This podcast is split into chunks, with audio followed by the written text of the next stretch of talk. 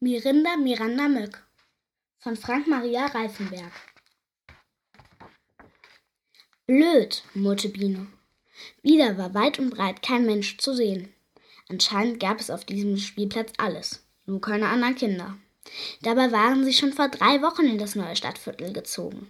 Wie sollte sie da eine neue Freundin finden? Wütend trat Biene mit dem rechten Fuß gegen eine Limonadendose, die daraufhin im hohen Bogen aufstieg und genau in den Papierkorb neben der roten Holzbank landete. Blöd und nochmal blöd, schimpfte Biene weiter. Genau, piepste eine Stimme. Saublöd sogar. Wer hatte da geschimpft? Biene schaute nach rechts, dann nach links, aber es war keine Menschenseele zu sehen. Ich hätte tot sein können. Ganz und gar und garstig furchtbar tot. Biene schaute hinter die Bank. Unter die Bank, neben die Bank. Nichts auch in den Zweigen der knorrigen Eiche über ihr. Niemand. Mein Arm, jammerte die Stimme. Oje, Mina, Minuschka, Katastrophinska. Er klemmt fest. Jetzt war sich Biene sicher. Die Stimme kam aus dem Mülleimer. Sie streckte die Nase vor und warf aus sicherer Entfernung einen Blick in den grünen Gitterkorb. Ein halbvoller Pappbecher und eine zerrissene Plastiktüte schauten hervor. Ein süßlicher Geruch schlug Biene entgegen, als sie die Nase tiefer in den Mülleimer steckte. Wieder ertönte ein Seufzen und Jammern. Biene fasste sich ein Herz und zog die Plastiktüte weg. Der Becher kippte um und ein schweiger Kaue goss sich in den Eimer. Ach, diese Menschen! Wirklich zu nichts sind sie zu gebrauchen, kreischte die Stimme. Zuerst erschlägst du mich mit der Dose und nun ertränkst du mich im Kakao. Wie das klebt! Biene schob den Abfall zur Seite. Da stand sie und schüttelte sich wie ein junger Hund, eine kleine Gestalt, gerade so groß wie Bienes Unterarm und von oben bis unten voller struppiger gelber Haare. Ihr Körper und ihre Beine waren pummelig und kurz, die Arme jedoch lang und dünn, mit sieben Fingern an jeder Hand. Ein langer gelber Pelz umrahmte auch das schmutzig braun verschmierte Gesicht. Fast sah das Köpfchen des Wesens wie, eine, wie die Blüte einer Sonnenblume aus. Allerdings wie eine sehr unfreundliche Sonnenblume. O heißer, Pikleister, Ziginskaya! Das gelbe Wesen untersuchte seinen linken Arm. Ich wette, er ist gebrochen, und du allein bist schuld daran. Es zog sich schnell und sicher wie ein Eichhörnchen am Rand des Mülleimers hoch, schwang zweimal hin und her und landete mit allen Vieren auf der Bank.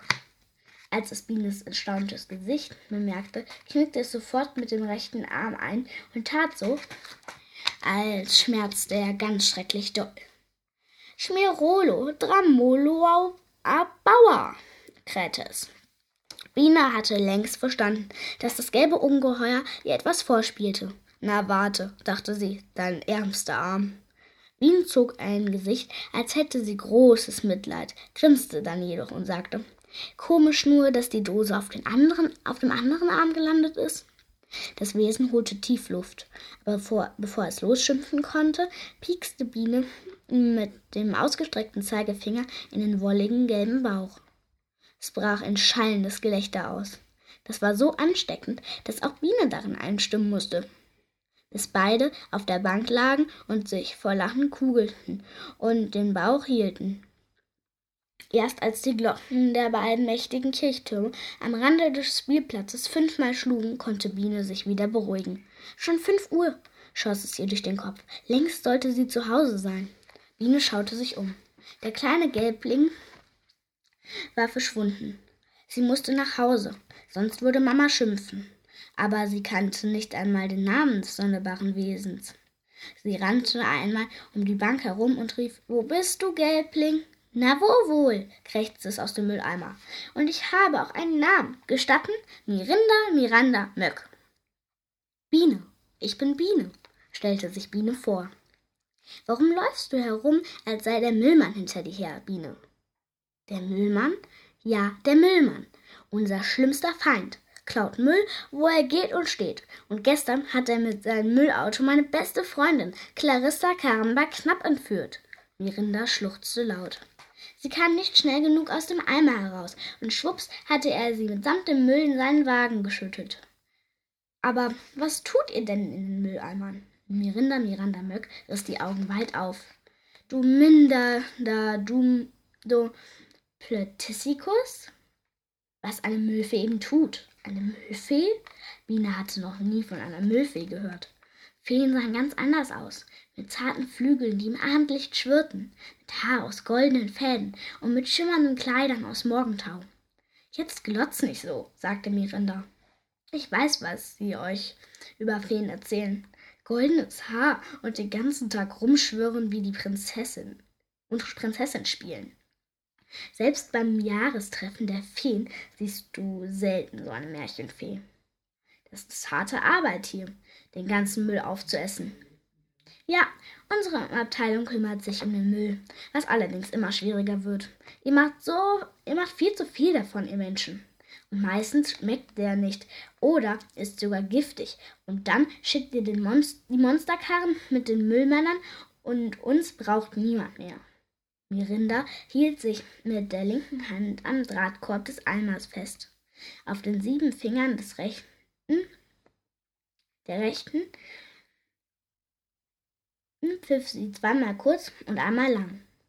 Sofort raschelt es in sämtlichen Mülleimern. Überall lugten strubbelige Köpfe hervor. Blaue, gelbe, grüne, braune und schwarze Fellwesen. Einige mindestens dreimal so dick wie Merinda. Nur im Eimer an der nächsten Bank blieb es still. Lucinda, Passiola, Nukida. Ach, wie sie alle heißen. Stellte Mirinda sie vor.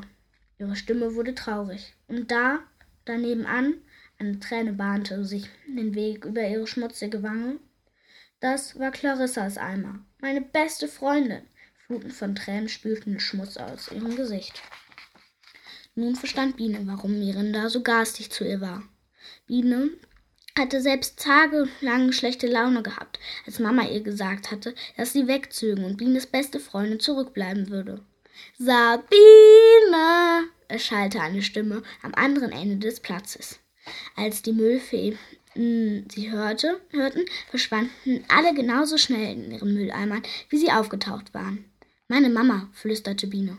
Ich muss jetzt gehen, aber ich komme wieder, ja? Mit zwei schnellen Griffen öffnete Biene den Knoten, mit dem ihr Sonnenblumenhalstuch um ihren Nacken gebunden war. Hier, für die Tränen, zum Abwischen. Du kannst es mir morgen wiedergeben. Biene lief los, drehte sich aber noch einmal um. Und dann kannst du mir von Clarissa erzählen. Vielleicht können wir sie suchen. Mirinda schaute mit großen Augen dem Mädchen nach, das dem Mädchen nach. Dann warf sie einen Blick auf das Tuch in ihre Hand. Das würdest du für mich tun? Biene nickte. Na klar. Bis morgen, Mirinda. Sie rannte los. Ein strahlendes Lächeln huschte über ihr Gesicht, mindestens so strahlend wie das einer Sonnenblume, einer sehr fröhlichen Sonnenblume. Am Abend beim Zubettgehen fragte Biene ihre Mama, ob ihr schon einmal eine Fee begegnet sei. Bienchen, du weißt doch. Niemand kann Feen sehen. Sie schwirren so schnell mit ihren zarten Flügeln, dass unsere Augen sie nicht erfassen können. Und sie verschwinden unter ihren Kleidern aus aus Morgentau. Ich weiß, Mama. Biene lächelte. Sie musste an Mirindas struppiges Fell denken. Schlaf jetzt, Liebes. Und träume süß. Von Feen, okay? Sie drückte Biene einen Kuss auf die Stirn und löschte die große Lampe unter der Decke. Nur noch die Straßenlaterne warf einen gelblichen Schein ins Zimmer. Und morgen suchen wir gemeinsam ein Halstuch, das mit den Sonnenblumen. Ich glaube, du hast es verwuselt. Biene nickte. Gute Nacht, Mama. Ob man eine Fee zur besten Freundin haben kann? Eine Müllfee vielleicht? fragte Biene sich und schlief ein.